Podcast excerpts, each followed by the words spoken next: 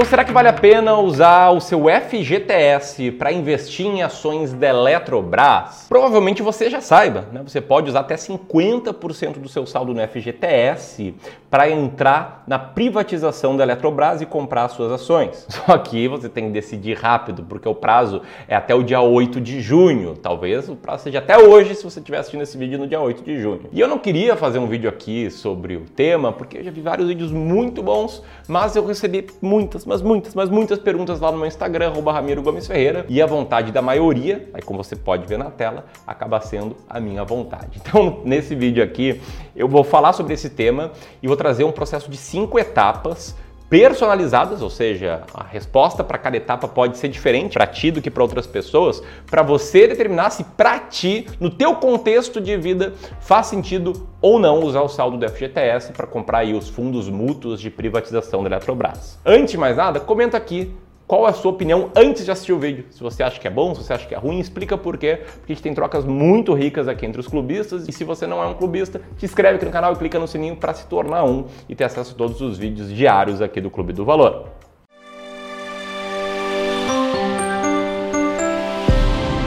Então, rápido contexto, tá? Que história é essa? Apesar do Lula não querer que você faça isso, bobagem que ele falou, o fato é que você pode usar até 50% do seu saldo no FGTS para investir em ações da Eletrobras por meio de seus fundos mútuos de privatização. A Eletrobras, para quem não sabe, é uma empresa que atua no setor de energia elétrica, tanto na parte de geração quanto na parte de transmissão e comercialização de energia. E gera uma cacetada de gigawatt-hora de energia, assim como também tem uma extensão enorme em linhas de transmissão, realizando 71 mil quilômetros, que é coisa pra boa. Mas agora qual é essa história, né? Por que isso aqui aconteceu de repente? Se você acompanhou aí recentemente as notícias, viu vários burburinhos já há meses sobre uma suposta privatização da Eletrobras que tá andando, tá? Tá virando realidade. Recentemente, o TCU aprovou a continuidade, a continuidade desse processo por 7 votos a 1 não foi aquele 7 a 1 ruim para nós brasileiros. E apesar da Eletrobras ter já hoje ações negociadas na bolsa, o que vai acontecer é o seguinte: o governo vai emitir novas ações que ele não vai comprar, então ele vai deixar de ter mais de 50% do capital das ações ordinárias da empresa, embora ele vá ter uma golden share, ele vai poder ali ainda opinar muito, mas de qualquer forma já é um passo. E aí para o governo reduzir a sua participação uh, e chegar numa meta de 45% de participação no capital das ações ordinárias, ficou definido que vão ser emitidas e ofertadas novas ações na bolsa de valores e o governo, como eu falei, está abrindo mão de comprar essas ações. É como se a empresa fosse um bolo e decidisse aumentar o tamanho do bolo e oferecer novas fatias para quem quisesse comprar, garantindo que, olha, aqui, ó, meu principal cozinheiro, o principal dono aqui do restaurante não vai comprar nada. Enfim, onde é que você entra aqui? Você entra aqui, os interessados vão poder aderir a compra dessas ações a partir de 200 reais. Eles vão poder fazer essa aplicação via fundos mútuos de privatização, os FMPs, em um formato muito similar ao que foi feito com a Petrobras e com a Vale, né, nos anos de 2000 e 2010 no caso da Petrobras e 2002 no caso da Vale. Detalhe, né? Essa decisão tem que ser tomada até o dia 8 de julho. Agora, vale a pena ou não? Eu já vi muita gente falando que vale muito a pena para qualquer um, já vi gente falando que não vale nada a pena para nenhum. E eu acredito que pode sim valer muito a pena para ti, assim como pode não valer nada a pena, e você vai descobrir com cinco passos que eu vou te mostrar agora. Mas antes desses cinco passos, eu preciso adiantar um erro que eu vejo muitas pessoas cometendo, tá? Elas olham lá em como é que foi uh, o resultado dos fundos mútuos de privatização da Petrobras e da Vale, né, 22 e 20 anos atrás, veem que o resultado foi muito bom, né? O resultado foi um retorno de mais de mil por cento, bem superior ao do Ibovespa, bem superior ao do CDI no período. Pensa, poxa, isso aí é dinheiro fácil, é dinheiro certo. E eu preciso alertar que renda variável varia para baixo para cima. E apesar de potencial da bolsa ele ser muito bom no longo prazo, isso é verdade, o fato é que no curto prazo ações podem se desvalorizar bastante. E se você for usar o seu FGTS no curto prazo, isso pode te pegar na contramão e te trazer resultados ruins. Então a decisão ela até pode ser simples e vai ser depois que eu te mostrar esses cinco passos, mas ela não pode ser simplista. Não pode ser uma parada tipo, oh, olha só, rendeu muito, então eu vou entrar. Não, não é assim, beleza? E outro ponto também, um erro aí que eu vejo algumas pessoas cometendo é olhar se a Petrobras é uma das ações mais baratas da bolsa para comprar ou não. Né? Quem me segue aqui sabe do meu método de ter 20 ações muito baratas, dentre as mais baratas da bolsa.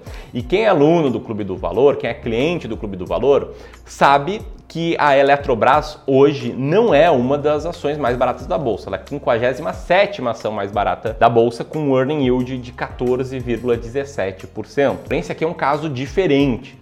Tá? Esse é o caso em que você vai poder trocar um retorno conhecido de um FGTS por um retorno desconhecido, mas com um potencial maior em longo prazo do que o do FGTS. Seriam as ações da Eletrobras, que tem um earning decente, embora não esteja entre as ações mais baratas da bolsa. Aliás, sobre ações mais baratas da bolsa, em breve, já no dia 27, daqui a 20 dias, vai rolar um evento online gratuito que eu vou te ensinar a chegar na lista das ações mais baratas da bolsa. Você não pode perder, aperta aqui em cima, faça o registro aí, gratuito. As aulas vão rolar no dia 27, 28 e 29 de junho. Tamo junto? Mas vamos lá. O que, que você tem que olhar aqui? Quais são as cinco etapas? Tá? primeira etapa é entender qual é o seu objetivo de retorno com o FGTS. E aqui a gente tem uma comparação direta entre um retorno conhecido e fixo que é o retorno do FGTS, e o retorno desconhecido e variável, que é da Eletrobras. O FGTS ele rende 3% ao ano, mais a TR, a taxa referencial, mais a distribuição de resultados do FGTS, o que fez com que nos últimos anos o FGTS rendesse ali na faixa de 6 a 7% ao ano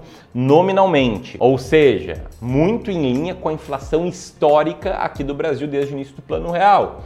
Em outras palavras, se teu dinheiro ele não está rendendo, tá? ele está empatando com a inflação.